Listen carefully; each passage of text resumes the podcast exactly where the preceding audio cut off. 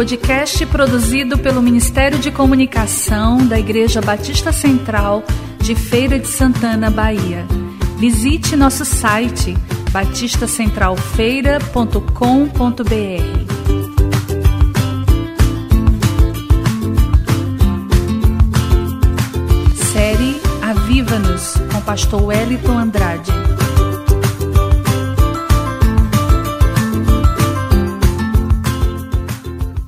Graça e a paz do Senhor Jesus. Vamos orar? Senhor nosso Deus, nosso Pai, nós queremos render graças ao Senhor. Obrigado por esse dia, porque nós cremos, Pai, que cada dia é um presente que o Senhor nos dá e cada dia o Senhor dispensa a graça para nós vencermos os desafios, aproveitarmos a oportunidade. Ó Deus, muito obrigado, Senhor Deus. Nós queremos te louvar pelos dízimos e ofertas que foram entregues a Ti, Pai. Que o Senhor possa reverter, Pai, em louvor, honras e glórias ao Teu nome, Pai. Em nome de Jesus, Pai, abençoa o Teu povo, Pai. Ó Deus, nós precisamos, Pai Ó Deus de direção, Tu és a nossa fonte, Pai, de sustentação. Tu és, Pai, o nosso pavilhão onde nós podemos nos esconder. Tu és, Pai, a nossa sombra. Ó Deus, no sol escaldante da vida, precisamos do Senhor, Pai. Tenha misericórdia. Tu és socorro presente na hora da angústia. E nós estamos aqui, Pai, para cultuar o Teu nome. Por isso, nesta hora, Pai, tudo aquilo que é bloqueio, tudo aquilo que é empecilho, os nossos pecados que fazem separação entre nós e o Senhor, Pai. Vem com o teu sangue, Pai. Tua palavra diz, Pai, que, ó Deus, se alguém pecar, nós temos um advogado junto ao Pai, que é Jesus Cristo. Ele é a cobertura pelos nossos pecados. E nós queremos agora, Pai, a aplicação do teu sangue na vida da tua igreja mais uma vez, Pai. Renova-nos, Pai, renova-nos. Precisamos de renovo, Pai. Precisamos, Senhor Deus, ó Pai, de buscarmos na fonte. Tu és a fonte inesgotável, Tu és a fonte acessível, Tu és a fonte disponível, Pai. Em Ti está tudo que nós precisamos, Pai. Renova-nos nesta noite, Pai. Muito obrigado, Senhor Deus, pelos Teus filhos e filhas que estão aqui conosco nesta noite, Pai. Te louvamos e te agradecemos no nome de Jesus. Amém. Amém. Glória a Deus. Vamos abrir a palavra de Deus no Salmo 85. É, todo ano, no mês de janeiro, nós ministramos um seminário, geralmente é de personagens. E eu já estava com um personagem preparado, que era Josué. Mas no dia 23 de dezembro, Deus incomodou meu coração que não era para falar de Josué, não. Era para trazer esse tema aqui. E hoje nós vamos é, refletir nesta oração, que é um desejo por avivamento dos filhos de, é, filhos de Coré, né, ou Corá, depende da tradução. Eles escreveram 11 salmos. E este salmo que nós vamos estudar hoje é um salmo que fala é, desse desejo por avivamento. Do capítulo, do, é, no, do, do versículo 1 ao versículo 3, fala do passado. Ele vai relembrar o que Deus fez no passado. O do capítulo, versículo 4 ao versículo 7, ele vai falar da situação presente, que ele vivia. É, do 8 ao 9, é um tempo de transição que ele vai esperar, ele vai buscar e esperar a resposta de Deus. E do 10 ao 13 é justamente o avivamento, o despertamento, a presença de Deus retornando para Israel. Então, vamos lá para mais um estudo da palavra de Deus. Neste mês de janeiro, todas as quartas-feiras, nós vamos dar sequência ao tema, certo? Aviva-nos. Então, vamos ler o Salmos 85. Senhor, favoreceste tua terra, restauraste os cativos de Jacó perdoaste a maldade do teu povo, cobriste todos os seus pecados, retraíste toda a tua fúria, refreaste o furor da tua ira. Então aí ele lembra o que o Senhor já fez e precisamos lembrar dos feitos de Deus. E agora ele olha para a situação que é o que ele está vivendo. Ó Deus da nossa salvação, restabelece-nos e retira de nós a tua ira. Por que a ira? Por causa do pecado do povo. Permanecerás para sempre irado contra nós? Estenderás tua ira de, para todas as gerações? Isso não vai passar? Não tornarás a vivificar-nos? Não vai tornar a nos dar vida? Isto é avivamento. É a vida na aparente morte. Quando o fogo está oscilante, quando o fogo está trêmulo, quando o pavio só está fumegando, parece que está tudo acabado, aí vem o avivamento. É a vida de Deus, é a chuva de Deus, é o fogo de Deus, é tudo que traz vida. Para que o teu povo se alegre em ti, olha o objetivo: comunhão no Senhor, a alegria no Senhor. E ele diz: Senhor, mostra-nos teu amor. Algumas versões vai dizer misericórdia, que é o recede é mais profundo. E estende-nos a tua salvação. Aí, do 8 ao 9, é um tempo de transição que ele vai se posicionar como o profeta Abacuque. Ele vai para a torre de vigia buscar a Deus para saber o que é que Deus vai falar com ele. E ele vai de forma muito esperançosa. Escutarei o que Deus, o Senhor, disser, porque ele promete paz ao seu povo e aos seus santos que ele jamais volte à insensatez. Quer dizer, quando vier o que Deus promete, não voltemos de novo ao pecado.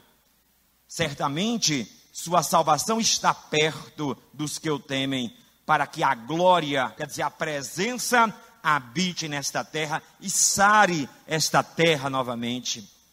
E agora ele vai falar do futuro. O que foi que aconteceu?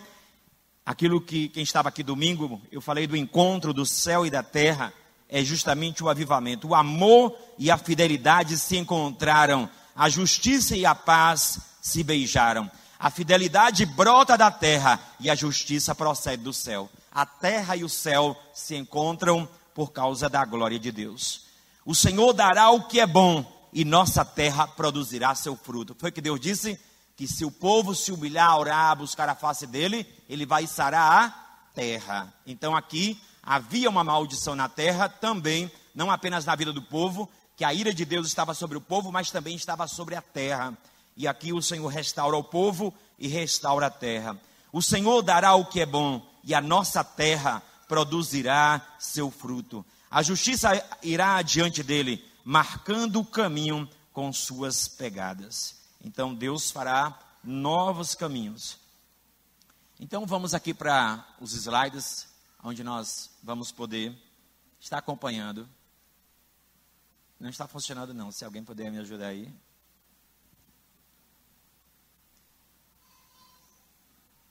Então, seminário Aviva-nos. A base está aí no texto que a gente leu, em Salmo 85, versículo de número 6 não tornarás a vivificar-nos para que o teu povo se alegre em ti? É como se ele dissesse: Senhor, nós estamos parecendo pessoas mortas. E é isto quando nós precisamos de um avivamento. É na aparente morte, quando tudo está se apagando, quando está o declínio, porque nós vamos ver hoje que na vida do povo de Deus, muitas vezes é assim, não deveria ser. A nossa vida deveria ser constante, constante consagração, mas muitas vezes há declínio no povo de Deus. Muitas vezes nós afastamos a presença de Deus. Então este salmo é um desejo por avivamento dos filhos de Corá. Eles desejam a transformação, a restauração, o avivamento e nós vamos analisar. Você acredita em milagre? Você quem aqui acredita em milagre? Então, se você acredita em milagre, você acredita em avivamento. Porque avivamento é um milagre. Avivamento não é produzido pelo homem. Avivamento é um milagre. Só Deus pode produzir avivamento. Por isso que o tema, eu poderia colocar aqui, Congresso de Avivamento, mas fica muito confuso a seminário de avivamento. Por quê? Porque eu não posso produzir avivamento. Este é apenas um seminário onde a gente está ensinando e a gente está orando e a gente está desejando o avivamento. Mas isso não quer dizer que aqui é o avivamento. Nós não podemos marcar um encontro esse ano para janeiro para julho e dizer assim: olha, em julho nós vamos ter aqui um congresso de avivamento. Não, nós não podemos trazer um congresso de avivamento, porque avivamento surge de repente. O homem não tem controle sobre o avivamento, nem quando começa, nem quando termina. Avivamento é algo de Deus, é uma intervenção do céu. E nós vamos ver alguns avivamentos da Bíblia. Poderíamos ir para a história também dos avivamentos. E quem sabe um dia dessas quartas-feiras aqui falemos só da história dos avivamentos. Mas é para que você que discorda e muitos até sem saber estão correndo grande perigo, porque a Bíblia diz assim, olha, tudo seja feito com ordem e decência, é verdade. Tudo seja feito com ordem e decência. A questão é, a tua ordem é a de Deus? Esta é a questão. A tua ordem é a de Deus? Quantas vezes, em nome desta ordem e em nome desta decência, não estamos apagando o espírito? Eu quero dizer para você que três anos para cá, que Deus me empurrou em cima ou dentro destes, destes assuntos aqui, porque antes eu era extremamente irresistível. Eu resistia demais, por quê? Porque eu sempre, com medo do avivamento falso, com medo do fogo falso, com medo do fogo estranho, muitas vezes eu fugi do verdadeiro fogo. Então, o inimigo ele falsifica, claro que ele falsifica, mas não é porque existe o falso que você tem que correr do verdadeiro. Se fosse assim, a gente nem abraçaria o evangelho, porque existe um evangelho falso. Então, como é que você está abraçando o verdadeiro? Então, nós não podemos ter medo de abraçar o verdadeiro só porque existe o falso. E o Senhor, de três anos para cá, quando eu cheguei em um determinado momento do ministério, aonde acabaram-se as minhas forças, o Senhor Deus, ele me levou para uma outra dimensão. E de três anos para cá, um grupo de pastores aqui na cidade tem orado por isso, orado por avivamento. E eu, particularmente, também tenho orado por avivamento. O Senhor colocou esse desejo no meu coração para buscar um tempo novo, um tempo que é um milagre de Deus, ninguém pode produzir. O que nós podemos fazer é preparar o caminho. Se você diz assim, ah, então se o avivamento é um milagre, por que eu devo buscar? Porque na indiferença ele não vem. O avivamento só vem se tiver pessoas preparando o caminho. O avivamento não vem na indiferença. É preciso preparar o caminho. Nós vamos ver isso nesse seminário. Então, o milagre do avivamento acontece de tempos em tempos na história do povo de Deus. Todas as vezes que a igreja passou por um declínio, e ali Deus levantou, às vezes, uma pessoa só, duas, três, quatro, não importa. Mas tem que ter um grupo que comece a buscar ao Senhor. E essa chama ela vai se espalhando, se espalhando, e o avivamento ele sempre começa na igreja. O avivamento não começa lá fora, ele começa na igreja e ele se espalha. O avivamento tem a ver também com ganhar vidas para o Senhor. Veja quando o Espírito desceu lá em Pentecostes, o que aconteceu? Naquela manhã, três, naquela manhã, três mil pessoas se converteram. A Bíblia diz que foi nove horas da manhã, quando Pedro saiu para pregar, quando o, Espírito de Deus desceu. E naquela pregação, quase 3 mil pessoas se renderam. Ali era o que? A obra de Deus, aqueles discípulos medrosos. Mas Jesus disse a ele: Não saia de Jerusalém até que do alto sejais revestido do poder. Jesus não começou o ministério dele sem que primeiro ele fosse revestido de, do poder. A Bíblia fala que também os discípulos não poderiam começar o ministério sem que do alto eles fossem revestidos do poder. E ninguém pode começar ministério sem que seja revestido poder. Então nós temos que ter cuidado com o fogo estranho. O que é o fogo estranho? É o fogo de Levítico 10, é o fogo de Nadab e Abiú. Nadab e Abiú eram filhos de sacerdotes e a Bíblia diz que eles estavam lá oferecendo sacrifícios, mas de repente Deus demorava em mandar o fogo genuíno e eles bêbados, eles foram lá e produziram fogo. E Deus consumiu eles ali em pleno altar. Por quê? Porque eles foram acender um fogo que não era o fogo de Deus. Então, é o fogo estranho. Então, nós não queremos um fogo estranho. Algo que não seja verdadeiro, algo que não seja genuíno, algo que não seja de Deus. A gente quer algo que verdadeiramente venha do céu. Então, não queremos ser a geração acabou. A geração acabou, lembra de acabou? A Bíblia diz que quando a arca foi roubada, a, a mulher de Finés colocou o nome da criança e acabou, que significa o quê? A glória se foi, a glória foi embora. E quando a glória vai embora, é a presença indo embora. é a presença de Deus indo. É quando eu disse domingo que a pior notícia que alguém pode receber é Deus não está mais aqui, Deus está ausente. Esta é a pior notícia. É quando o Senhor Deus não está mais conosco. Então, a quebra da aliança faz nascer o Icabô. Quando nós quebramos a aliança com Deus. E foi assim no passado, no Antigo e no Novo Testamento, e na história também, quando a igreja quebra esta aliança que nós temos com o Senhor.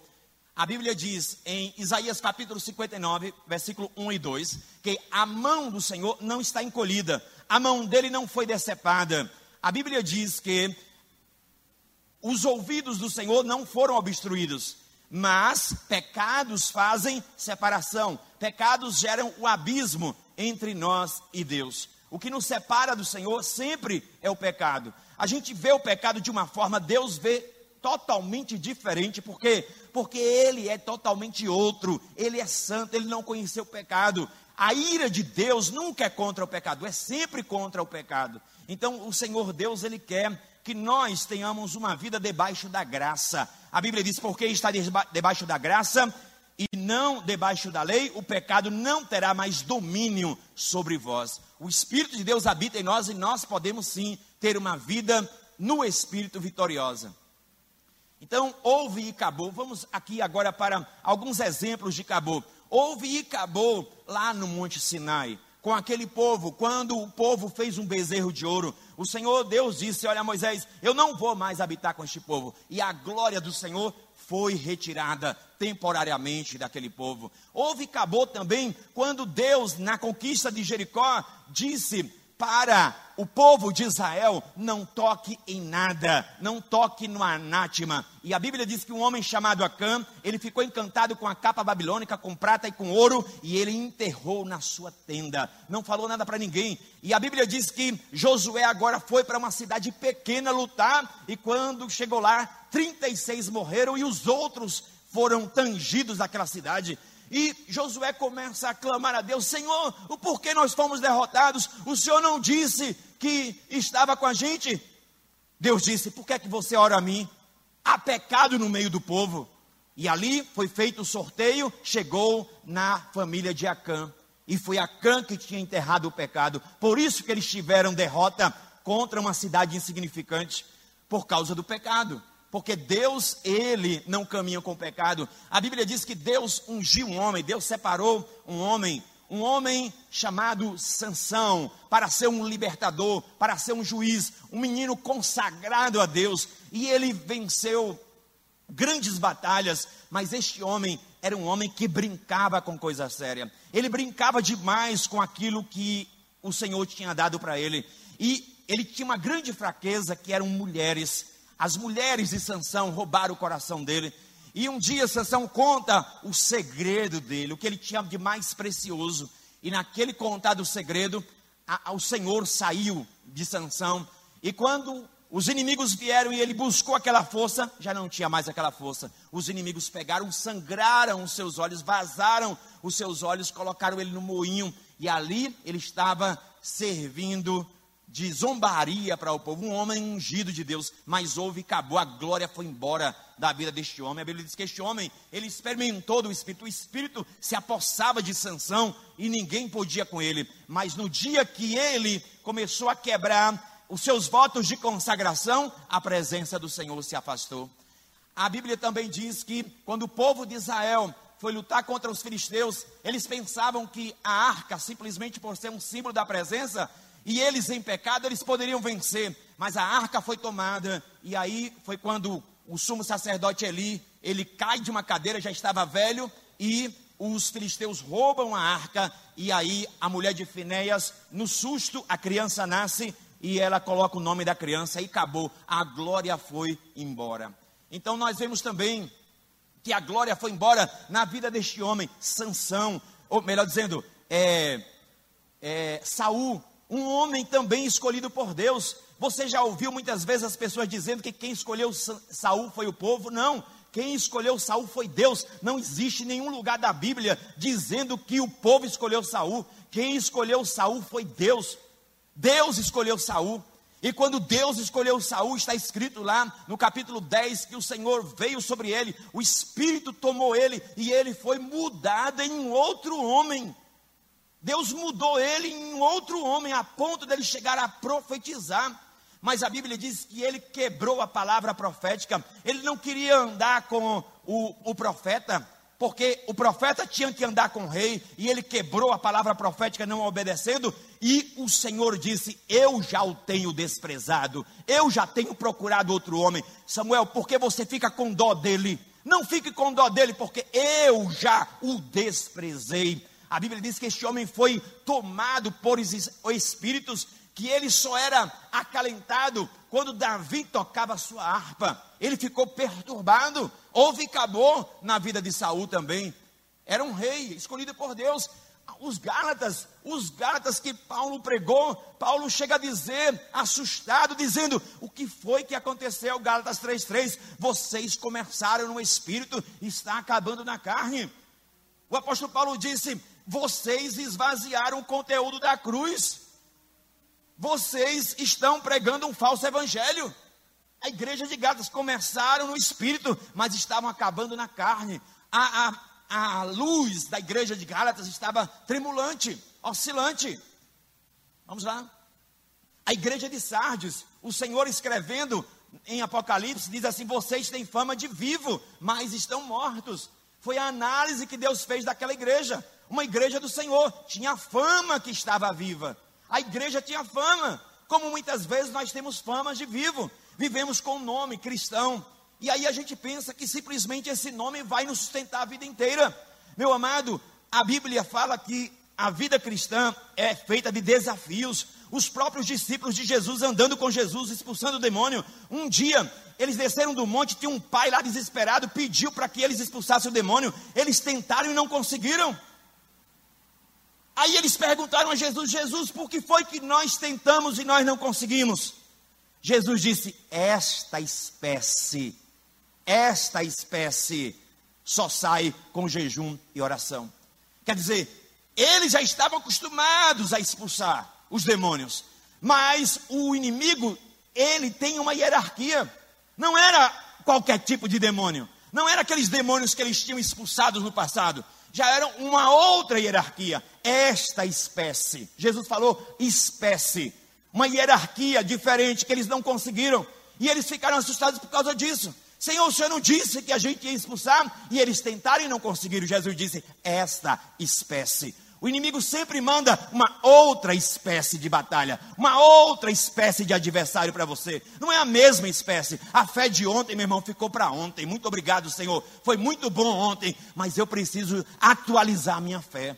A Bíblia diz que a fé que agrada a Deus é a fé do dia de hoje. Eu quero saber como é que você está hoje.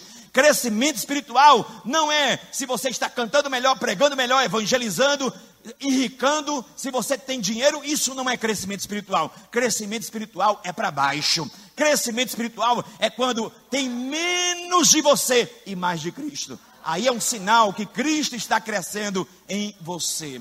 A igreja de Laodiceia, o Senhor disse o que? Vocês não são quentes, vocês não são frios, vocês são mornos, mornos, vocês merecem que eu vomite da boca. Tomem uma decisão. Era uma igreja indefinida. O Senhor não tem um elogio para a igreja de Laodiceia, nenhum. A igreja de Sardes, nenhum elogio. Esta igreja aí só recebeu repreensão do Senhor. Ele é uma igreja morna. O Senhor disse: Quem me dera vocês tomassem uma decisão, ou é ou não é, mas o que não dá é para ficar nessa mornidão. E muitas vezes estamos assim, crentes mornos, não faz diferença nenhuma. Sal que não salga, luz que não brilha, nuvem que não tem água, árvore que não tem fruto. Então, qual é a nossa diferença? A nossa diferença é o quê? Católico, evangélico? Como existe católicos nominais, estamos também agora numa fase de cristãos nominais, evangélicos nominais. Ele simplesmente diz que é evangélico, mas ele não vive conforme o evangelho. São evangélicos sem evangelho. É um cristianismo sem cruz. Vive de qualquer jeito. Meu amado, preste atenção. Quando a Bíblia fala que Jesus, nós somos discípulos, discípulos é aprendiz. Então, se você é discípulo de Jesus, você tem que seguir ele, aprender dele. Ele disse: aprender de mim. Aprenda de Jesus. Se você é discípulo dele, você tem que aprender com ele. Aprenda com ele e pense como ele, viva como ele. Então, olha quantos momentos houve e acabou. E na história também, muitos momentos que houveram e acabou. Deus levantou na história também o Whitfield, Wesley, Evan, Roberts, é, William Simon e tantos outros avivalistas que surgiram, que não dá tempo a gente falar aqui. Então, nós temos que decidir se queremos um tempo de acabou ou um tempo de glória. Porque se a gente não a gente não percebe, gente, o distanciamento você não percebe. Quando você olha para trás, você já viu que está muito longe.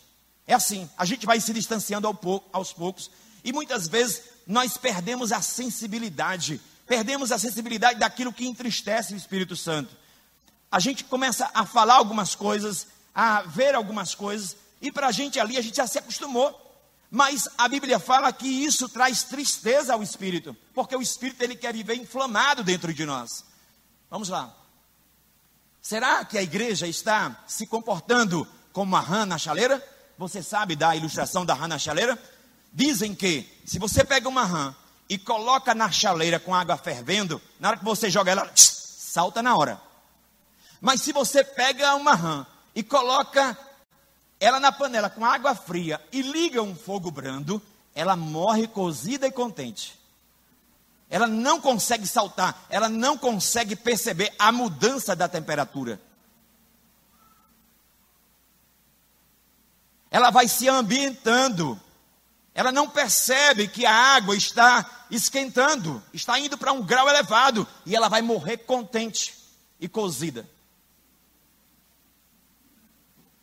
Então a Bíblia diz que a igreja, ela não deve se conformar com o mundo. O mundo é a chaleira. Então, a, igreja começa a nós não podemos, amados, nós temos que saltar fora. Não se conforme com esse mundo. Não morra com o mundo. Não morra feliz. E hoje o que está matando a gente é justamente isso: é o entretenimento. É muito entretenimento. Irmãos, é muito besterol. Você tem lá aqueles canais de TV, você fez aquela assinatura, você tem 87 canais e você não sabe o que assistir. 87 canais e não sabe o que assistir. Porque só tem besteira. Então vamos dar um basta ao Icabô. Nós não queremos que o Icabô chegue na nossa vida. Amém? Nós não queremos, nós não queremos experimentar este tempo de afastamento da presença de Deus. Então, vamos reagir, vamos preparar o caminho para que o Senhor ele venha de novo de uma forma manifesta, poderosa, uma forma que venha nos renovar e renovar aqueles que também estão agora é, longe da presença do Senhor. Então, 1 Tessalonicenses 5,19 diz: Não apague o espírito, não apague o espírito, não apague o espírito. Nós podemos apagar a chama do espírito em nós. Nós podemos apagar. Porque o espírito que está em nós, a Bíblia chama ele de espírito que? Espírito Santo. Ele veio para a sua vida para quê? Para gerar dentro de você. A Bíblia diz: escreverei, colocarei o Espírito em vós e escreverei os mandamentos em seu coração. Ele veio para fazer o que você não pode fazer, vencer o pecado. Ele veio para te santificar. Ele veio para que você pudesse vencer, porque Jesus venceu também na força do Espírito. Então, nós não podemos apagar o Espírito que está em nós. Não apague o Espírito. Então temos que escolher ou um avivamento ou um funeral. Ou um avivamento ou um funeral. Você sabe que em muitos lugares que foram berços do avivamento, hoje são cinemas, teatro, muitas igrejas do passado que Deus usou para na Europa para que pudesse surgir o avivamento. Aquelas igrejas estão mortas. Olha lá, a igreja de Éfeso, a igreja perdeu o primeiro amor. Paulo tinha passado por lá, dito, orientado aquela igreja. Paulo demorou-se em Éfeso, foi a cidade que ele mais passou tempo. Paulo morou três anos em Éfeso. E depois de um tempo, olha lá o Senhor dizendo: vocês perderam o primeiro amor. Então é possível, gente. É possível a gente ter um declínio na nossa vida espiritual. Vamos lá. Então, a vontade maior é do Senhor de enviar-nos o avivamento mais do que nós de receber, é Deus de enviar. Deus tem mais vontade de enviar um avivamento do que nós de recebermos. O avivamento, amados, nunca é igual ao outro. Existem diversos graus de avivamento. Aí é com o Senhor, é Ele que vai fazer. Houve avivamentos na história que nasceu através da pregação. Outros nasceram através da oração. Então, em cada ambiente, em cada lugar, Deus age de uma forma. Mas não existe avivamento se nós não prepararmos o caminho. Nunca vai existir. Então vamos lá. Quando o avivamento está perto, olha só, aí, aí é que está, gente. Nós temos que ter sensibilidade profética, instinto profético. Lembra? Instinto profético. A Bíblia diz que Elias, ele teve instinto profético. Deus falou com ele e ele ouviu. E Deus disse que ia enviar chuvas depois de três anos e meio. E a Bíblia diz que depois que ele orou para o fogo de Deus descer lá contra os profetas de Baal, mostrando que o Senhor era Deus e o povo se rendeu, ele colocou-se de joelho e começou a orar. Já era mais de três horas da tarde. Ele estava lá desde manhã. E ele começou a orar para que viesse a chuva. Presta atenção. Deus disse que ia chover. Mas mesmo Deus dizendo que ia chover, ele foi orar. E ele orou a primeira vez. E ele falou para o moço: E aí, está vendo alguma coisa? Lá no Carmelo, o moço disse: Não estou vendo nada. Tá bom, eu vou orar. Ele orou a segunda vez. E aí, está vendo alguma coisa? Nada ainda. Isso ele demorava. A Bíblia não fala quanto tempo ele demorava. E ele orou. Sabe quantas vezes ele orou? Sete vezes. Mas se você ler o texto, seis vezes, quando ele perguntava ao moço, o moço dizia nada. Por quê, gente? Avivamento não é uma oraçãozinha, Senhor, derrama um avivamento. Não é assim, não, amados. Tem que preparar o caminho do Senhor. Tem que primeiro analisar a nossa vida, arrancar todo o pecado da nossa vida. Aquilo que você tiver dúvida se é pecado ou não, deixe de fazer. Nós temos que nos purificar, nós temos que limpar e temos que ter oração perseverante, como Elias. Ele orou perseverantemente. Então, e aí de repente, o menino disse assim: Olha, peraí, peraí, Elias, lá no horizonte, lá no horizonte, eu estou vendo uma pequena nuvem do tamanho da mão de um homem. Elias, com sensibilidade profética, disse o quê? Este é o sinal que vai chover. Acabe, era o rei, prepara a carruagem, pode correr porque está vindo chuva aí. Então, nós precisamos, amados, discernir o tempo. Jesus falou: vocês, quando vem o vento norte, quando vem o vento sul, vocês dizem, vai chover, vai, vai fazer sol. Mas vocês não sabem discernir o mundo espiritual. Então a gente tem que pedir a Deus, Senhor, nos dá discernimento espiritual. A Bíblia diz em Hebreus para treinarmos as faculdades espirituais. Como existe os cinco sentidos naturais, existem cinco sentidos espirituais. A Bíblia não fala, quem tem ouvidos, ouça o que o Espírito diz à igreja. Tem pessoas que têm sensibilidade aqui no mundo físico, por exemplo, para a música. Se alguém errar aqui no instrumento, quem tem o ouvido sensível detecta na hora. Eu não tenho ouvido sensível, meu irmão, para mim está tudo bem.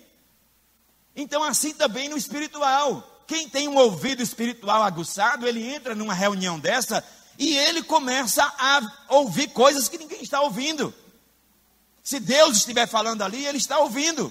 Então nós temos que também treinar as faculdades espirituais. É isto que a Bíblia ensina, termos instinto profético, saber, porque a Bíblia diz que Deus não faz nada sem primeiro avisar os seus servos, os profetas. Existem condições para o avivamento? Sim, existem condições. Ele não vem sem as condições. Na indiferença ele não vem. É, somos nós que produzimos o avivamento? Não. O homem jamais pode dizer, dia 14 vai surgir um avivamento, dia 15, mês de março. Nunca, nunca, jamais. Agora, existem condições. Na indiferença ele não vem. Na indiferença ele nunca veio. Nunca veio. Ainda que o avivamento seja pessoal. Às vezes Deus pode começar o avivamento só em uma pessoa. Só em uma pessoa. Você não precisa esperar um avivamento coletivo. Você pode buscar individualmente. Agora, quando chegar em você, tem que passar para outros. Então, tirai a pedra. Olha só, avivamento é isso, irmãos. Presta atenção. Lázaro estava morto. O que é avivamento? É dar vida. Mas para o Senhor ressuscitar Lázaro, o que foi que Jesus disse? Tira a pedra, meu irmão. Então, no avivamento, a gente tira a pedra, mas ressuscitar é com o Senhor dar a vida é com o Senhor. Agora a gente tem que fazer a nossa parte, tirar a pedra, tirar a pedra do pecado, tirar o empecilho, tirar aquilo que atrapalha. Tirar, porque avivamento, amados, tem um preço. Tem um preço. É obra soberana de Deus, é, é milagre, é, mas ele não vem de qualquer jeito. É preciso reparar o altar. Então tirai a pedra. Outra coisa, por exemplo, um agricultor. Oséias falou o seguinte: Passai o arado na terra dura dos corações. O agricultor, ele pode arar a terra, ele pode selecionar a semente, ele pode limpar quando. É, ele pode limpar o terreno, mas tem uma coisa que o agricultor não pode fazer: fazer chover. Então, no avivamento, você prepara o terreno. E o terreno que Oséias 10, 12 ele falou é o terreno do coração. Passai o arado na terra dura dos corações, porque é tempo de buscar ao Senhor, até que ele venha e derrame chuva sobre vós. Quer dizer, prepare a terra, mexa na terra, afofe a terra, faça sulcos na terra, lance a semente e espere a chuva, porque quem faz chover é Deus, quem faz chover é o Senhor. Então, nós nunca vamos produzir um avivamento, mas a gente pode preparar o caminho. Uma outra coisa, Jesus disse: não se pode pôr vinho novo em odres velhos. O odre era feito de pele de animal. Naquela época não havia garrafas PET, garrafas de litro. Então, aonde era que guardava o líquido? Nessas bolsas de couro. Essas bolsas de couro, o vinho ele entra em processo de fermentação. Então, quando o vinho entra em processo de fermentação, se a bolsa fosse velha, perdia a elasticidade e a bolsa rompia e perdia-se a bolsa e o vinho. Jesus disse: é por isso que ninguém pensa colocar vinho novo em um odre velho, porque vai romper. O que é que o Senhor está dizendo? O Senhor está dizendo que só derrama um novo se você estiver aberto, se você estiver lugar. Tem que dar lugar para ele. Interessante, né? Às vezes a gente vai numa igreja, todo mundo tem oportunidade, só falta oportunidade para o Espírito. Vamos dar oportunidade a fulano, vamos dar oportunidade a ciclano, fulano, e o Espírito? Qual é a oportunidade dele? Ele tem oportunidade? Por exemplo, esse culto aqui é um culto previsível, no horário. Mas se o Espírito de Deus, ele disser que não, Estamos abertos para o que Deus quer fazer? Você tem sede de Deus? Você tem sede? Pois olha só o convite que Deus faz ao sedento. Olha o convite que Deus faz. Porque derramarei água sobre o sedento. Ele vai derramar água sobre quem? Sobre o sedento. Ele vai derramar água naquele que está com sede. Quem tem sede, diz: Eu vou derramar água sobre o sedento, e torrentes sobre a terra seca. Derramarei o meu espírito sobre a sua posteridade, e a minha bênção sobre os seus descendentes. Eu derramarei do meu espírito para o sedento. Então a Bíblia diz que o salmista, no Salmos 42, ele diz: Como a coça anseia, grita, angustiada, ansiosa pela água. Assim, Senhor, é a minha alma. A minha alma tem sede de ti. A minha alma tem desejo de ti. Irmãos, nós temos que desejar o Senhor. Desejar não é apenas um culto com a sua mente, é um culto com a sua alma também. Deseja o Senhor. Queira Ele, deseje Ele. Desejo por um avivamento, Salmos 85. Então vamos lá para os salmos que nós lemos. Pode ficar com ele na mão aí, aberto. Vamos lá. Pode passar. Então vamos descer os aplicativos nesta noite para a nossa vida. As condições que o salmista diz para que o avivamento viesse.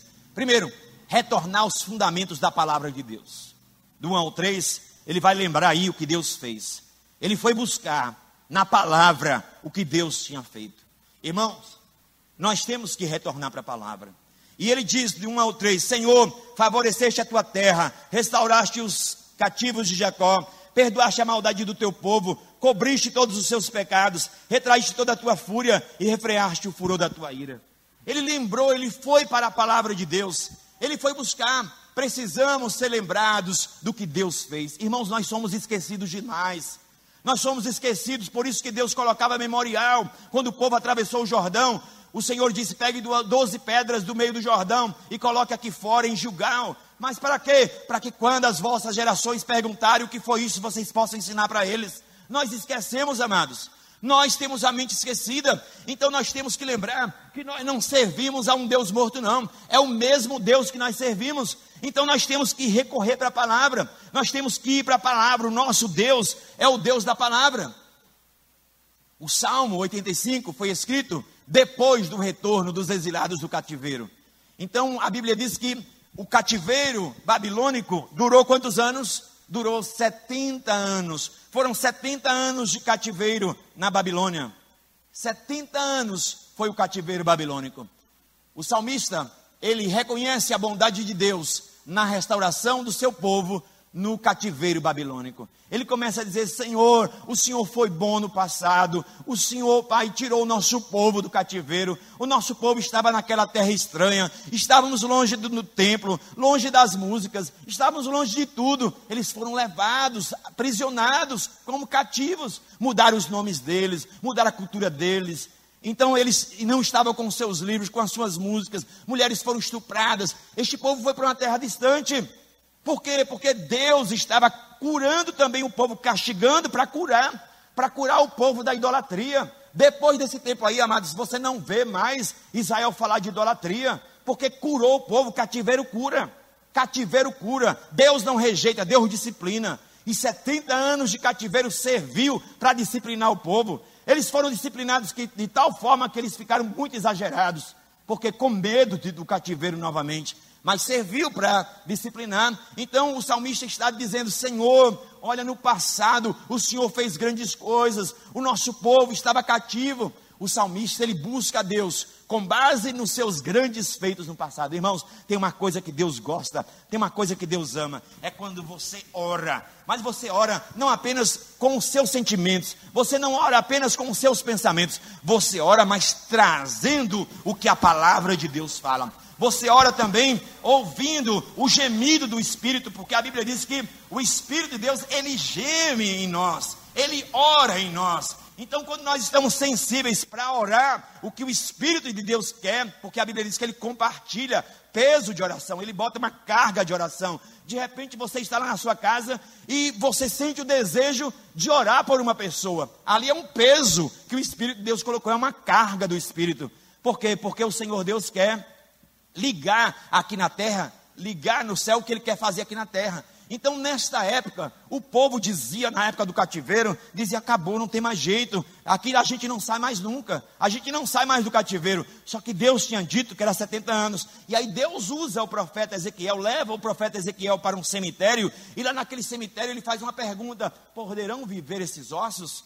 O profeta diz: Senhor, tu sabes. Então, então ele me disse: Filho do homem, estes ossos são toda a casa de Israel. Então, eles estavam dizendo o quê? Que estavam mortos. Avivamento é o quê? Vida. Então, eles diziam: toda a casa de Israel, eis que dizem: os nossos ossos secaram, pereceu a nossa esperança, nós estamos cortados, o Senhor disse: profetiza, assim diz o Senhor Jeová: Eis que eu abrirei as vossas sepulturas e vos farei sair das vossas sepulturas, ó povo meu, e vos trarei a terra de Israel. Ele começa a lembrar isso, irmãos. Ele vai para a palavra. Ele começa: Senhor, o Senhor fez isso, Senhor não mudou. O Senhor é o meu Deus. Pai, faz de novo. Não é fazer do mesmo jeito, gente, mas é nós aprendermos o caminho, as condições, o que foi que esse povo fez, como foi que Deus tratou. Então, a Bíblia diz que eles saíram do pesadelo para o sonho. Salmo 137, lá chegamos, penduramos as nossas harpas no salgueiro e nós não cantávamos mais as canções, mas no Salmo 126 diz o que? A nossa boca se encheu de riso. E diziam-se entre as nações: grandes coisas o Senhor fez, porque eles estão alegres. E eles disseram o quê? Sim, grandes coisas o Senhor fez por nós, por isso estamos alegres. E ele disse que o Senhor renova o povo dele como as correntes do Negueb. O Negueb é um deserto, mas chega um determinado momento, depois de nove meses, sem água nenhuma, no deserto de Israel, aí vem aquela tromba d'água, e ele vem com muita força. Então ele disse: O Senhor nos renova de repente, aonde tinha seca, vem a água, aonde tinha a morte, chega a vida, o Senhor nos renova, o Senhor nos renova. Precisamos ser lembrados do que Deus fez. Precisamos, amados, conhecer a palavra de Deus. Precisamos, tem pessoas que, como é que elas podem buscar ao Senhor? Elas nem conhecem ao Senhor o que Deus já se revelou na palavra. Você precisa conhecer a palavra do Senhor. Então não existe avivamento sem palavra. Mesmo no dia do Pentecostes, o que foi que Pedro pregou? A palavra. Pedro citou Joel, Pedro falou de Davi. Olha só, Wesley Duell, que foi um missionário na Índia durante 25 anos, ele disse o seguinte: Deus quer que nos lembremos e reflitamos sobre como ele agiu no passado. Ele quer que esta lembrança nos torne ansiosos de vê-lo agir novamente com todo aquele poder que usou em outras épocas da história. Eu não sei se não te incomoda, mas eu me incomodo. Eu me incomodo quando eu vejo estes homens na Bíblia, eles já conhecendo a Deus e eles querendo conhecer mais, eles fazendo grandes coisas para o Senhor. Então, um dia, um pastor perguntou para Deus: Senhor, o evangelho perdeu o poder? O Senhor disse: Não, o meu evangelho não perdeu o poder, mas vocês perderam o meu evangelho. Perdemos a palavra, irmãos. A palavra tem que voltar para o púlpito. Porque de tempos para cá, nós temos outra mensagem. Temos visto nos púlpitos avivamento financeiro. Um avivamento financeiro.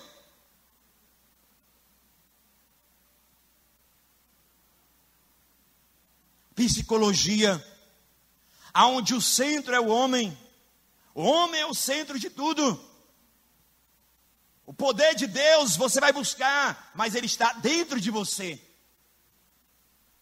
Não é o poder de Deus, é dentro de você, por quê? Porque é o poder do homem, é simplesmente o poder do homem.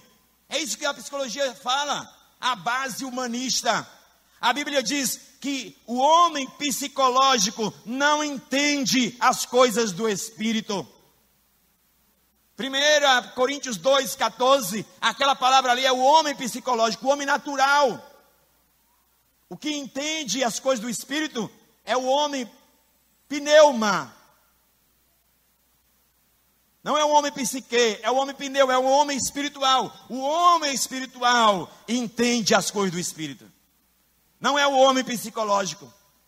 E muitas vezes nós estamos dando lugar, deixando a palavra de Deus de lado. Quantos irmãos preferem ler, ver o que a mídia diz, o que o cientista diz, o que a psicologia diz, e muitas vezes esquece a palavra de Deus. A palavra de Deus tem que ser a peneira. Se a psicologia fala uma verdade, toda verdade é de Deus, não importa onde ela esteja.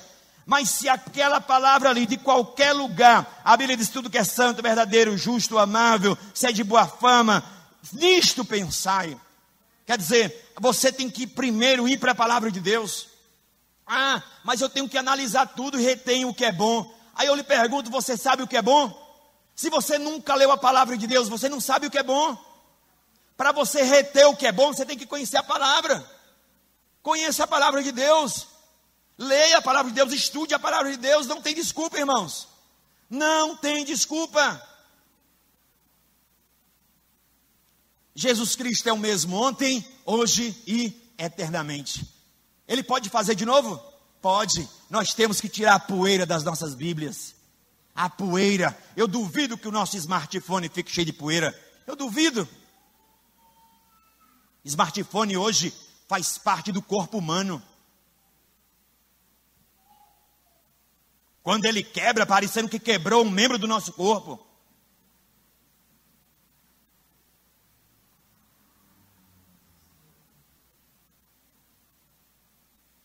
Tem coisas, amados, que não são ruins, mas a Bíblia fala que os tempos são maus e nós temos que remir o tempo.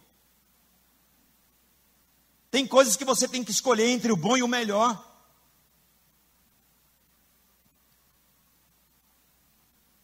A palavra de Deus tem que ser ligada à vida. Temos que resgatar a Bíblia como fonte de autoridade. A Bíblia, a palavra de Deus tem que voltar. Nós temos que retornar a pregar a palavra de Deus. Eu já fiquei muito alegre algumas vezes e triste ao mesmo tempo, porque alguns jovens que viajaram para outros lugares, eles chegavam em alguns lugares e eles viam que o que estava sendo pregado não era a palavra de Deus. Eles estavam morando em outra cidade. E eles, não, eu conheço a palavra, isso aqui não é a palavra. E eles não congregavam ali. Por quê? Porque eles discerniam que não era a palavra que estava sendo pregada. Porque quando você abre o seu estômago para a palavra de Deus, o seu estômago não, não vai absorver mais veneno, não. Você não vai querer mais comida ruim, não. Você diz, eu quero a palavra de Deus. Ninguém vai me enganar com veneno, não. Leite estragado, comida estragada. Agora, quando a pessoa não sabe, então tudo que der é comida. Eu lembro que meu filho, quando ele tinha, ia completar um ano, Breno, quando eu cheguei na cozinha, tinha uns negocinhos pretinhos assim na boca dele. E quando eu cheguei lá, ele tinha acabado de comer uma barata. E eu peguei ele, levei até a pia, tirei aquelas perninhas, aquela asinha, e ele dando risada. Porque criança leva tudo para a boca. Então muitas vezes a gente não conhece a palavra e a gente está se envenenando. A gente está se envenenando por quê? Porque a gente não conhece. A gente não pode ser menino espiritual. Cresça na palavra. Cresça na palavra. Não existe avivamento sem palavra, irmãos. Não existe só de oba-oba. Por que, é que muitas pessoas rejeitam o avivamento, são avessas ao avivamento? Por quê?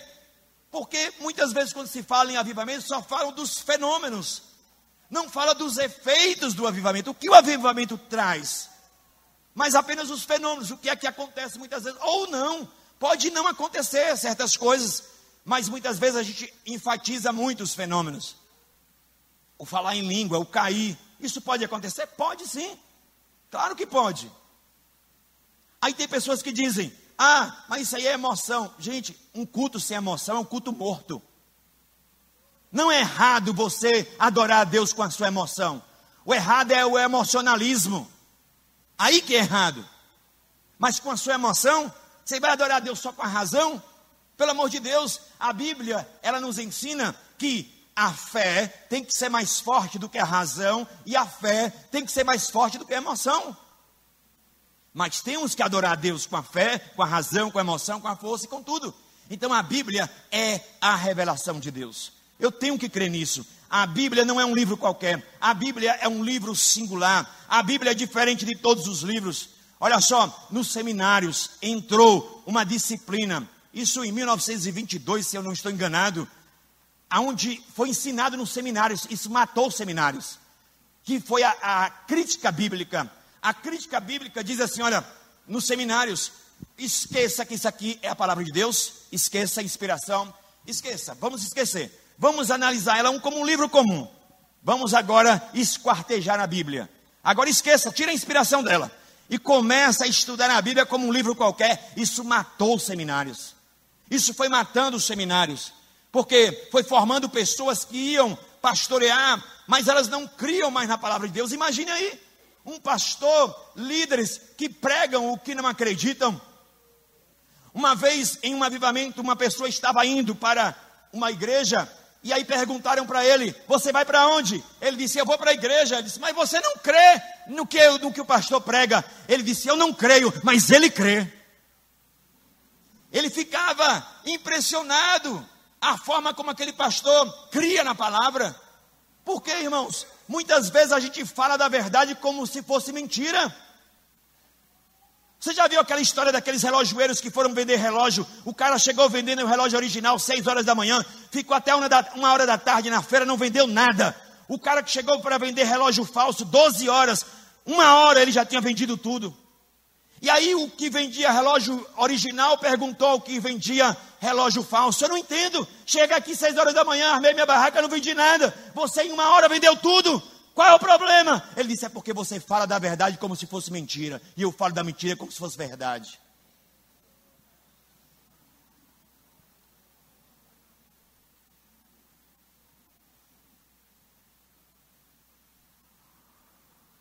Tem que crer tem que acreditar na palavra de Deus.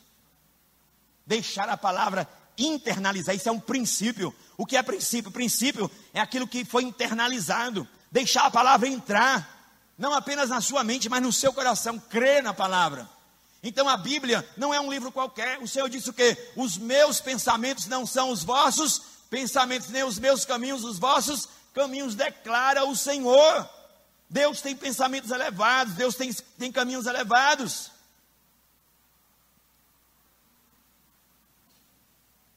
Voltemos à palavra, tiremos a venda dos nossos olhos, vamos estudar a palavra, estude a palavra. Esse foi um, um dos princípios da reforma protestante, só as escrituras, só as escrituras, só as escrituras. Então nós temos que trazer a palavra, diga assim: avivamento vem quando eu preparo o caminho, retornando para o fundamento da palavra. Então vamos orar a palavra, buscar a palavra e dizer: Senhor, faz de novo. O segundo passo que o salmista colocou é diagnosticar a causa do nosso distanciamento de Deus. Então, primeiro, ele buscou lá o passado como base, mas agora ele vai olhar o presente. Quer dizer, você tem que analisar a situação. Como é que um avivamento vem se você não sabe nem qual é a situação? A gente tem que ver qual é a situação da igreja. Você vê sua situação pessoal, analise a si mesmo. Você está satisfeito? Você está satisfeito com sua vida espiritual? Seja sincero. É, é isso que é ser cristão? É isso? Ou Deus tem mais? E se você tem desejo de querer mais, você sabe quem botou esse desejo em você? O próprio Deus. É Deus que bota esse desejo, porque Ele quer que a gente cresça. E se Ele botou esse desejo, amados, Ele vai cumprir esse desejo em nós. Quando a gente tem, a Bíblia diz: olha, se temos é, pedido alguma coisa segundo a vontade de Deus, esta é a certeza que nós temos, que Ele nos ouve. Então, eu preciso analisar a situação. Temos que acordar para a realidade. Então ele começa a olhar e ele diz: Senhor, olha, a realidade aqui é que nós estamos experimentando a tua ira, como aquele povo lá no cativeiro. Senhor, então, como o Senhor fez com eles, faz conosco, nos restaura. Então perceba, ele buscou fundamento na palavra, mas ele volta para o presente, porque Deus não é só Deus do passado. A gente tem que dizer, Senhor, aviva a tua obra no meio dos anos, aviva a minha vida. E eu tenho que começar por onde? Começar por mim. Isaías, até o capítulo 5, você vai ver ele dizendo, ai de você, ai de fulano, ai de cicrano. Mas quando chega no capítulo 6, que ele vê o Senhor, ele diz o quê? Ai de mim, ai de mim. Primeiro eu tenho que olhar para mim, como é que está a minha vida, analisar, fazer uma faxina, fazer uma limpeza na minha vida, uma higiene espiritual, analisar, porque a nova vida em Cristo não cabe na velha natureza. Não tem como. Quando você entrega a vida a Cristo, a Bíblia diz o quê? É nova criatura. As coisas velhas têm que passar. Tem que passar. Não pode continuar. Então isso entristece o espírito. Nós temos que ter essa sensibilidade. O que está morto em nós? Deus perguntou a Ezequiel: Poderão viver estes ossos? Poderão viver? Em outras palavras, o que está morto pode viver? O que foi que morreu em você? O que foi que morreu? Você deseja mais Deus hoje do que no passado? Então ele descobriu qual é o problema. Ele foi analisar o problema. E o problema que ele descobriu era o pecado. Esta era a raiz. A raiz do problema é o pecado. A gente com Deus, o problema com Deus é o pecado. O problema com Deus não é a nossa condição financeira, não é a nossa aparência. O nosso problema com Deus sempre vai ser o pecado, porque o pecado, Deus vê muito diferente de como a gente vê, a gente se acostuma com o pecado. A gente caleja a nossa mão quando ela pega um instrumento e a gente não tem costume, ela caleja. Mas se você continua ali, ela vai endurecer. O nosso coração também endurece. Deus chamou o povo dele de pescoço duro, que não amolece, que não dobra. Então, somos chamados a cortar o cordão umbilical com o mundo. Corte o cordão umbilical. Corte. Você não tem mais nada com o mundo. Nada. Jesus disse assim: lembre-se da mulher de Ló. O que foi que aconteceu com a mulher de Ló? Quando estava sendo salva de Sodoma e Gomorra, ele olhou para trás e paralisou. Jesus disse: Não olhe para trás, você vai paralisar. Se você é de Cristo, então corte o cordão umbilical. Você nasceu de novo. Faça um corte. Se ele está ainda aí emendado em você, corte ele, porque ele vai sufocar você. Corte o cordão umbilical com o mundo. Eu não tenho nada com o mundo. A Bíblia diz: esse sistema deste mundo, eu não devo entrar nele. Eu penso diferente. Eu penso de forma diferente. Vamos lá. Então, rompa com o pecado. Corte a ligação com o pecado. Jesus, quando o, o, príncipe deste mundo estava vindo, que era Satanás, ele disse: Ele está vindo e não existe nada em mim que seja dele. Quer dizer, não tem nada. Jesus disse: Não tem nada em mim dele. Nada. Não tinha nada do inimigo dele. Tem alguma coisa do diabo em você?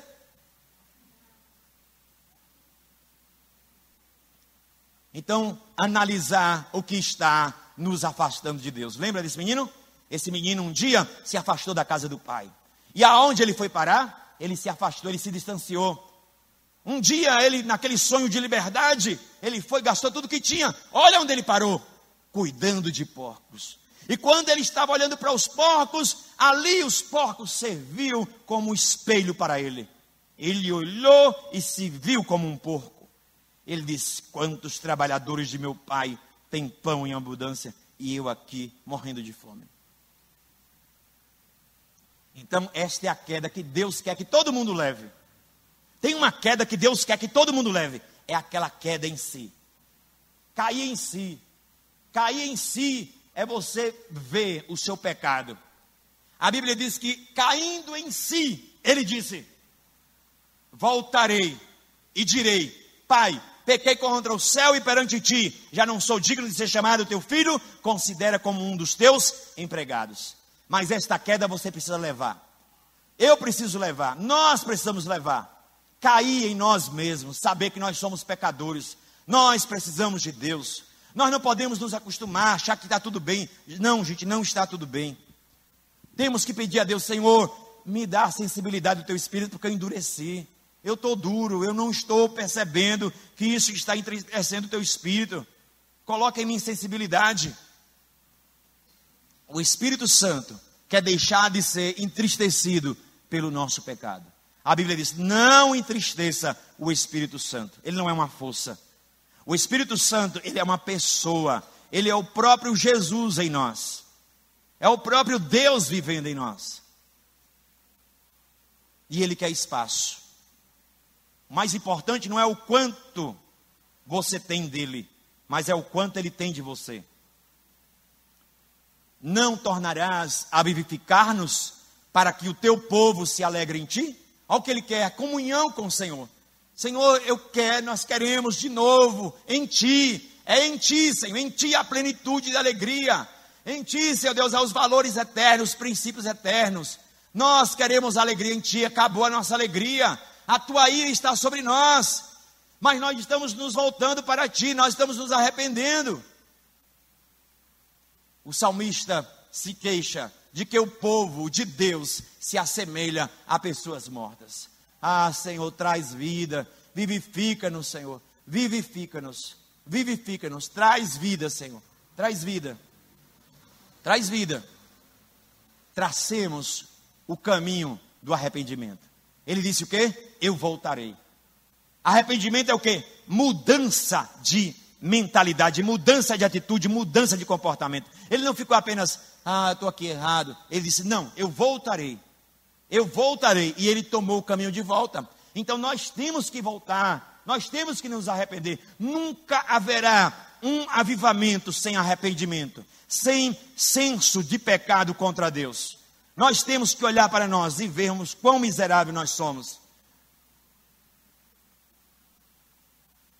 O arrependimento traz o perdão, como trouxe lá no cativeiro. Agora esse salmista orou, dizendo: Senhor, nós também estamos voltando para ti, nós estamos retornando para ti. Voltar para Deus, preparar o caminho do Senhor. Retornemos ao primeiro amor. Olha, quando já está, já no final, para o Senhor vir novamente e nos restaurar, nos dar vida novamente. Porque esta, esse fogo está trêmulo, está oscilante. Sempre que precisarmos mudar alguma coisa, pode começar pequeno, mas devemos começar imediatamente. Se tem alguma coisa, então pode não mudar hoje, mas comece hoje. A gente quer buscar Deus de verdade? Você vai mudar de um dia para outro? Não, não vai mudar. Mas hoje à noite pode ser um pequeno começo. A Bíblia fala A Zacarias 4,10: Não despreze o dia dos pequenos começos. O pequeno começo de uma grande mudança. O pequeno começo, mas comece. Comece.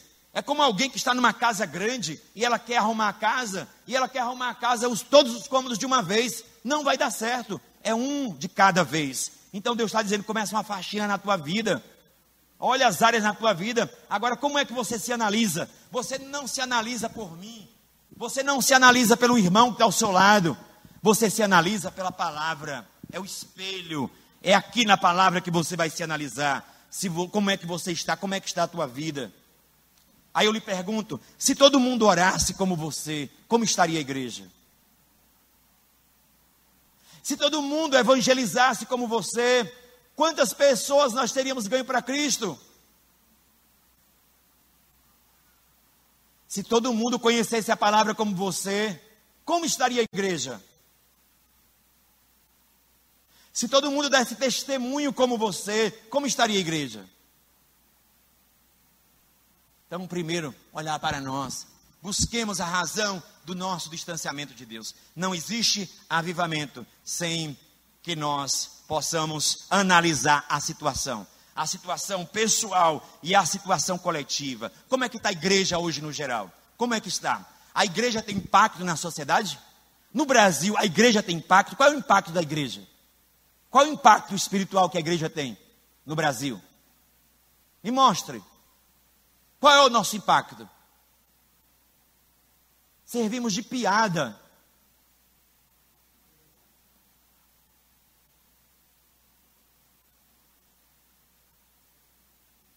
Escândalos e mais escândalos.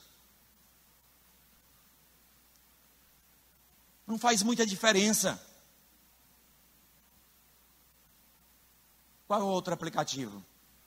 Nos posicionar diante de Deus e esperar o seu agir. Olha só, versículo 8 escutarei o que Deus, o Senhor, disser, porque Ele promete paz ao seu povo e aos seus santos, que Ele jamais volte em insensatez.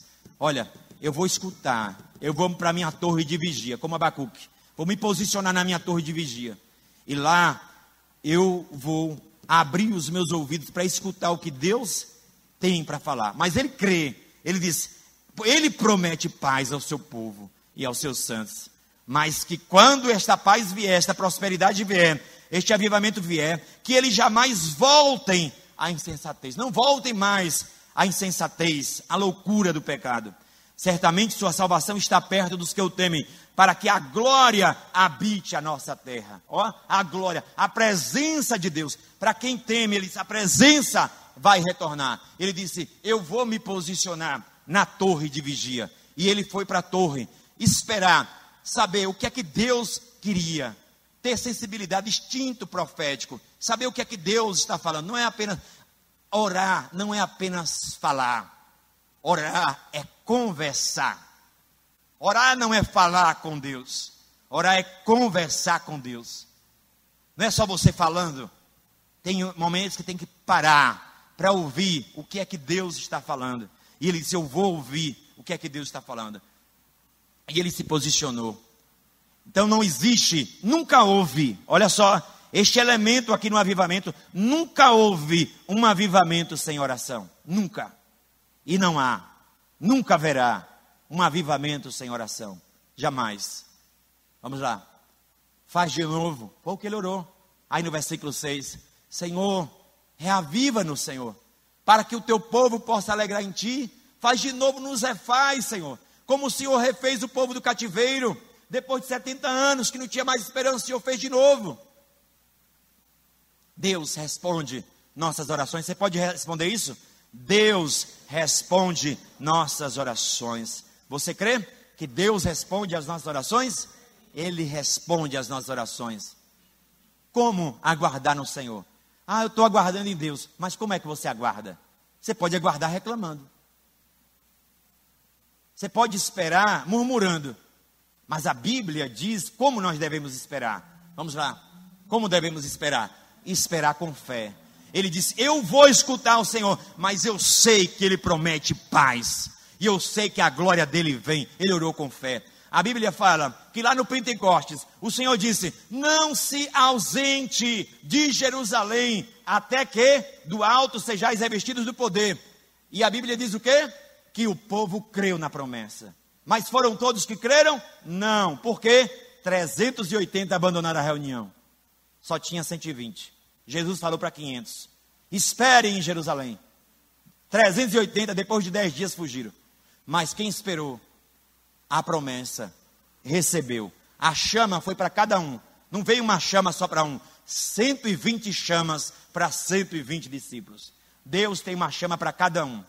Deus não quer que você fique apagado aqui no meio da igreja. Deus não quer que você viva um, como um crente apagado. Tem uma chama que ele acendeu em você quando você entregou a vida a Cristo. Por isso que Paulo, é quando escreve para Timóteo, ele diz assim: reavives o dom de Deus que está em ti, que foi te dado com imposição das minhas mãos. Essa palavra aí é tipo é, acender com fole, pegar fôlego, porque estava lá apagado. Reaviva o dom. E agora ele diz: olha, quando você estiver esperando no Senhor, livre-se de não quebrar a aliança de novo. Não volte para o pecado, para a tua oração não virar uma macumba.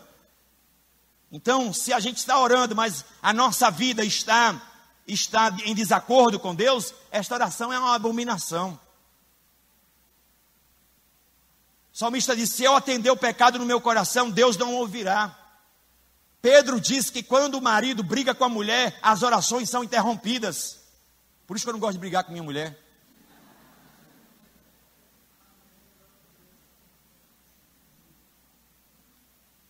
Só não brigo por causa disso, porque se eu soubesse também que ia ser, eu ia brigar mais. Mas só por causa disso, imagine, vou perder tempo orando, sabendo que minhas orações não vão ser atendidas. Pedro disse: Maridos, maridos, trate bem vossas mulheres, para que as vossas orações não sejam interrompidas.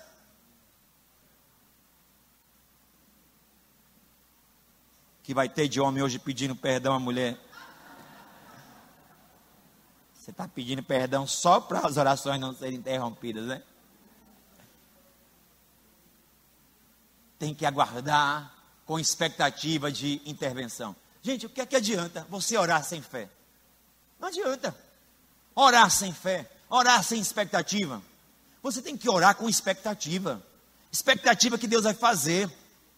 Ter esperança. E a Bíblia diz que ele foi para a torre. E ele disse: Olha, eu vou para a torre porque eu sei que ele vai falar comigo.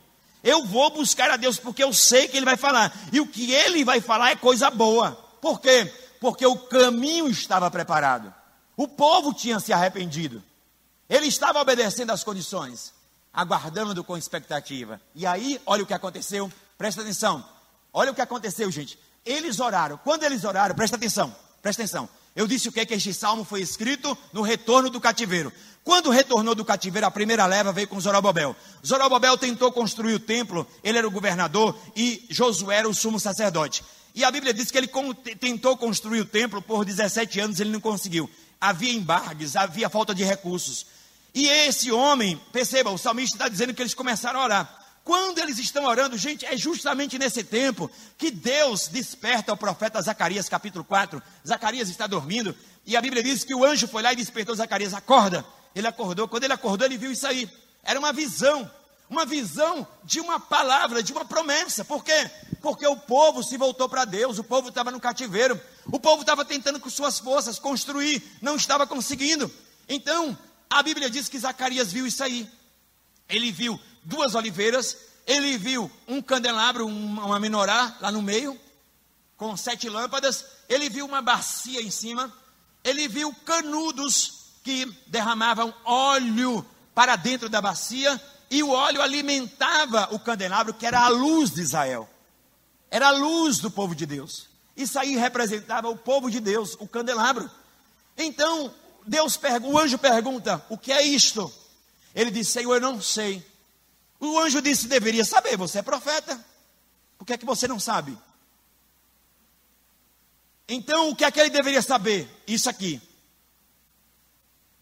Ele deveria saber que, desde a lei, todas as vezes que aparecesse o candelabro, tinha que aparecer o sacerdote. Porque era ele que alimentava o candelabro. E o que é que Deus está dizendo naquela, naquela, naquela visão para Zacarias?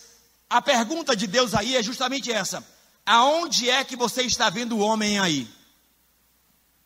É isso que Deus está dizendo. Você está vendo o homem nesta visão? Existe algum homem aí processando o óleo da oliveira? Existe algum homem aí colocando óleo dentro do candelabro? Então, o profeta perguntou: O que é isto? Deus disse: Isto aí é a palavra que você vai dizer para os meus dois ungidos.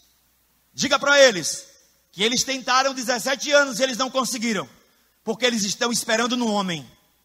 Diga para eles que se eles quiserem vencer, eles precisam do óleo da fonte. Eles precisam se alimentar do óleo da fonte, sem passar pelo homem. Diga para eles que Deus está disponível para derramar o óleo, para acender o povo novamente. Mas deixe de esperar nos homens, passe a esperar no Senhor.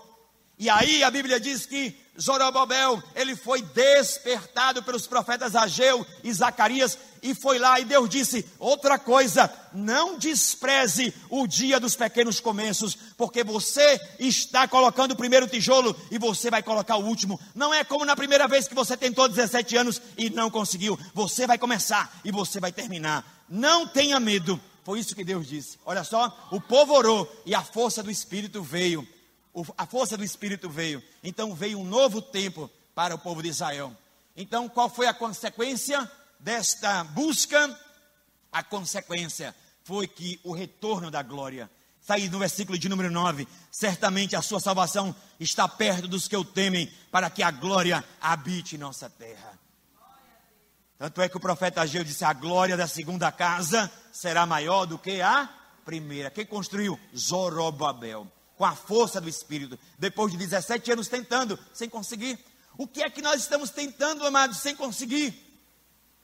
Quantas vezes, como pastor, amados, eu me dediquei a estudar métodos, eu estudava tantas coisas e eu colocava os métodos, tentando encaixar alguma coisa no ministério, e o Senhor tentando ali falar comigo, mas eu não entendia. Olha, Edson, não é assim, não é assim, você não pode ser mecânico, você precisa do meu espírito.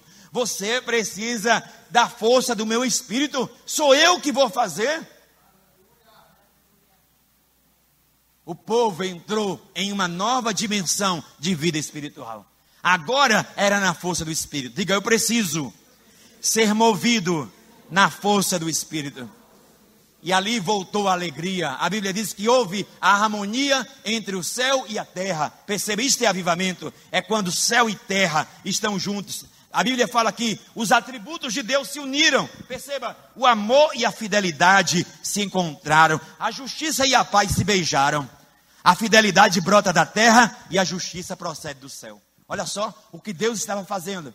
Deus tocou a nação com um grande despertamento espiritual. A nação foi tocada, a nação de Israel, e houve um grande despertamento, aonde a vida do povo foi sarada, a terra foi sarada porque o Senhor Deus é o Deus dos avivamentos, Ele é o Deus da restauração.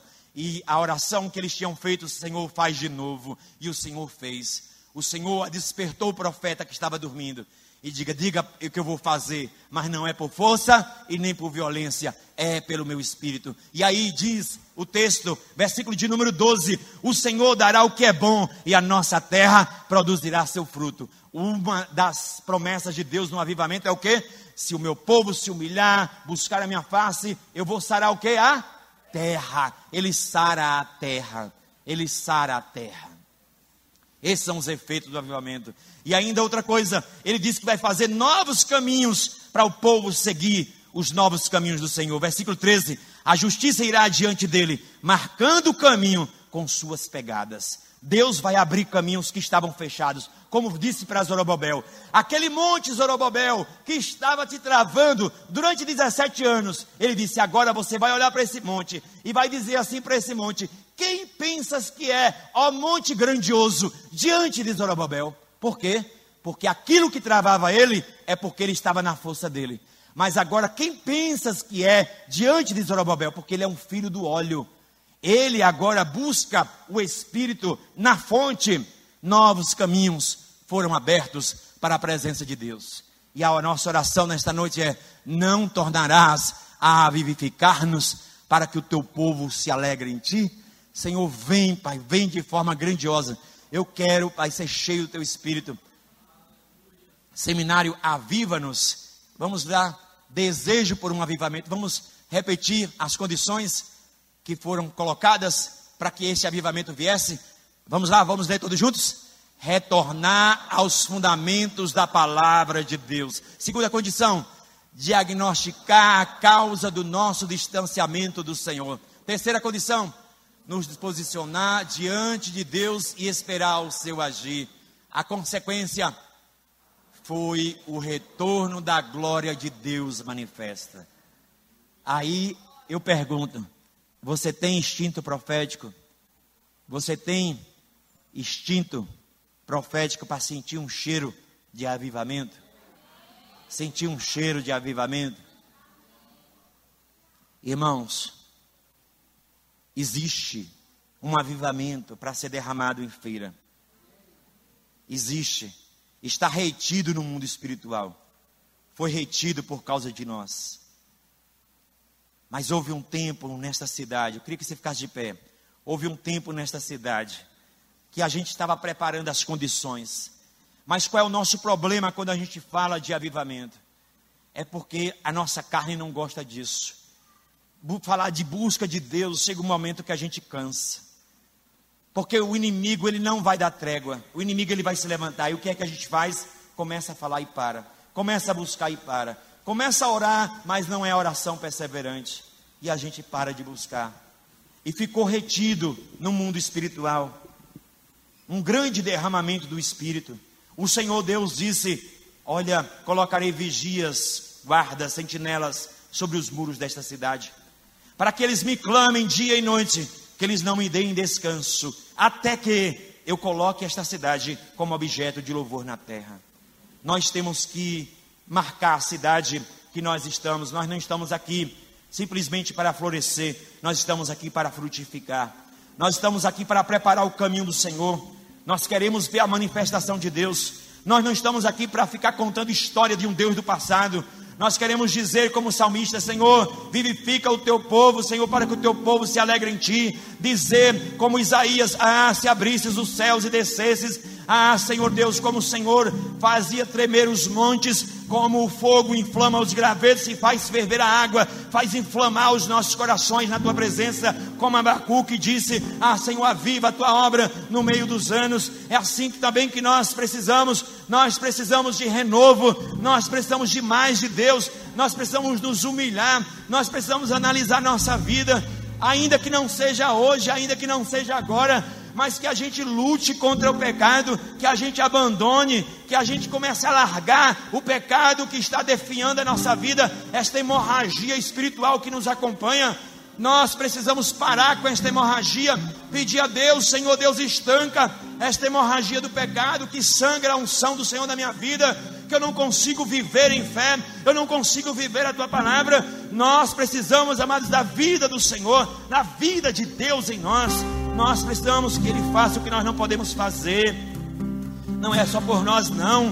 Não é só por nós, não. O avivamento começa na igreja, mas ele se espalha. Ele se espalha, ele se espalha. Ele é gerador de vidas convertidas, porque é a presença de Deus. Temos que buscar mais ao Senhor. Buscar mais, busque busque isso na sua vida, consagre-se, consagre-se, levante um altar ao Senhor, diga: Senhor Deus, Olha, eu preciso abandonar isso.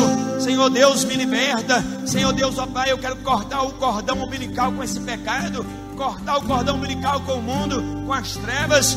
Meu Deus, aviva-me, Senhor. Aviva-me. Não há nada difícil para o Senhor. Poderão viver estes ossos, sim. Poderão viver. Profetiza, profetiza. Se posicione na torre de vigia volta para a palavra, se arrepende, confessa o pecado, presta a Deus sensibilidade, deixe de entristecer o Espírito de Deus, ele é sensível, temos entristecido o Espírito de Deus, Ele quer nos se alegrar em nós, o Espírito quer se alegrar em nós. Jesus ouviu: Este é meu filho que me alegra, este é meu filho que me alegra. Mas o Espírito muitas vezes está dizendo: Este é meu filho que tem me entristecido, este é meu filho que tem me entristecido, esta é a minha filha que tem me entristecido.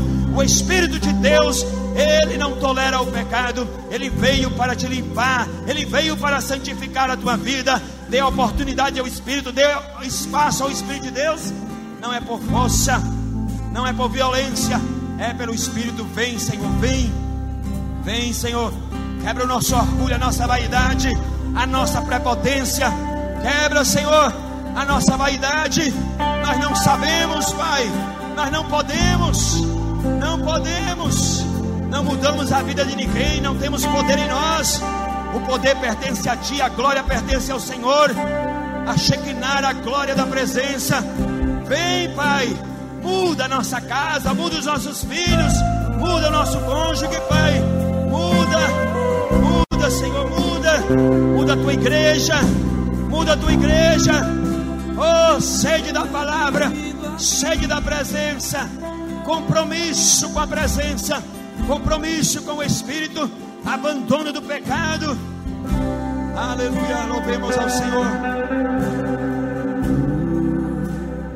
És bem-vindo aqui. Aviva-nos, Pai, de novo. Em nosso coração. Lembre dos grandes feitos de Deus no passado.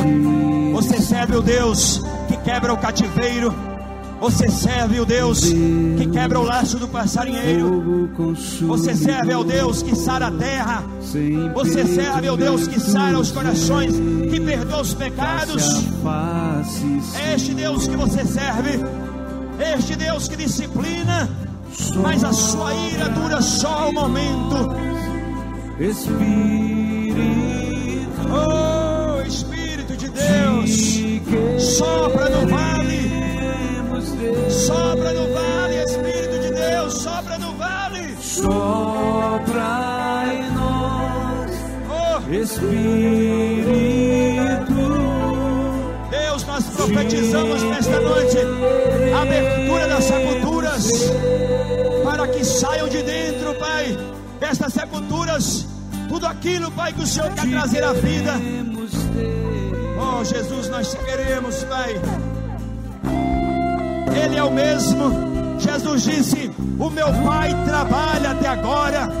Deus não parou de trabalhar nos avivamentos. Jesus disse: O meu Pai trabalha e eu também. O meu Pai trabalha. Deus trabalha para enviar avivamento para a igreja. Derramamentos do Espírito, derramamentos derramamentos do Espírito, como foi em Pentecostes, como foi na casa de Cornélio, como foi em Samaria, como foi com os discípulos de João. Derrama, Senhor, derrama, derrama do teu Espírito. Queremos, Pai, obedecer às condições, reparar o altar, preparar a terra, tirar a pedra. Me curou, fascinado estou. Oh, Senhor, desperta-nos, Pai. Sopra desejo, sede, fome, sede, fome, sede, fome. Eu profetizo sede na tua vida da presença, fome da presença, desejo de buscar a Deus. Oh, Senhor, novos tempos, faz de novo, faz de novo restaura-nos, renova-nos. Aleluia, Senhor. Muito obrigado, Senhor. Muito obrigado, porque nós estamos nesta noite retornando a tua palavra. Nós estamos retornando à fonte do Espírito. Nós estamos, Senhor, retornando para ti nós queremos abandonar o pecado, nós queremos deixar a dureza do nosso coração, nós queremos mais de Ti.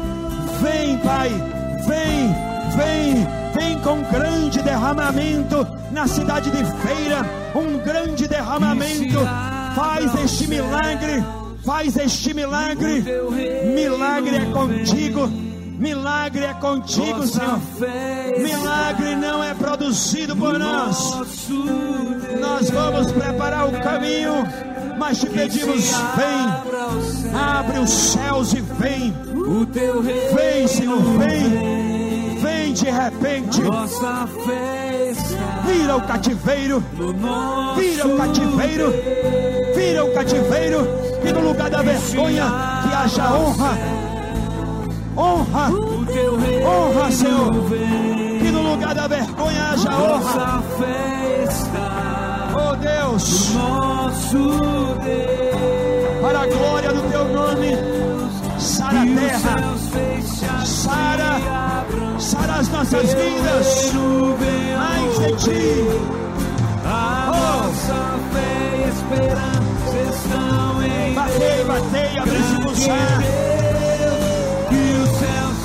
Povo que se chama pelo meu nome se humilhar, orar, buscar a minha face, deixar os maus caminhos, então eu ouvirei dos céus, perdoarei os vossos pecados e sararei a vossa terra. Sara a nossa terra. Sara. Oh Espírito de Deus. Aviva-nos, renova-nos, acorda-nos, desperta-nos, tira-nos do sono, tira-nos do sono, acorda-nos, renova-nos, aviva-nos, aviva-nos, Pai. Queremos, Pai, não uma chama trêmula, não queremos uma chama oscilante, inflama, inflama, inflama as nossas vidas. O Senhor nos deu um espírito inflamável. O Senhor nos deu um espírito inflamável. Não apague o espírito, não apague o espírito, não apague o espírito, não apague o espírito, não apague, não apague, não apague o espírito, não apague, não apague, não apague o espírito, não entristeça o espírito, não apague, não apague, deixa queimar, deixa queimar, deixa queimar, deixa queimar, deixa queimar. Vem, Senhor, com o teu vento, o teu vento sopra onde quer, o teu vento é livre, sopra, sopra, sopra. Oh Deus, aumenta o fogo em mim, aumenta o fogo em nós, fogo santo, chama santa, fogo do Pentecostes, fogo do Espírito, vida, vida, vida, vida no Espírito, vida, vida, vida no Espírito, vida, vida, vida no Espírito, vida. Oh Deus, obrigado, Jesus. Obrigado. Pai, nós queremos ter conexão com o avivamento. Nós queremos ser, Pai, aqueles que preparam o caminho do Senhor. Nós não queremos assistir o funeral. Pai, eu não estou aqui para assistir o funeral, Pai. Não, Senhor Deus, eu não quero experimentar o Icabô. Eu não quero ser a igreja Laodiceia. Eu não quero ser a igreja Sardes com fama de vivo está morto. Não, Pai. Eu quero a igreja, Senhor Deus. Queremos ser a igreja, Pai. Ó Deus, a igreja, Senhor Deus, ó Pai, que não apaga o fogo que foi descido, que foi derramado lá no dia do Pentecostes, Pai. É o mesmo fogo, é o mesmo fogo. E a ordem do Senhor é: o fogo deve arder continuamente no altar do teu coração. Não deixe o fogo apagar. Não deixe o fogo apagar. Vida de Deus, vida de Deus. Obrigado por esta noite, Senhor. Obrigado, obrigado pela tua palavra. Obrigado porque ela é lâmpada para os nossos pés e luz para o nosso caminho. Pai, muito obrigado por esta noite. Nós te louvamos, nós te agradecemos. No nome de Jesus. Leva-nos para os nossos lares, debaixo da tua proteção, em nome de Jesus. Aleluia. Que Deus te abençoe. Próxima quarta, damos continuidade a esse seminário. Sexta-feira nós teremos culto. Domingo, nove da manhã, 18 da noite, 20 e 30 da noite. Deus nos abençoe. Convide mais pessoas para estar aqui na quarta-feira.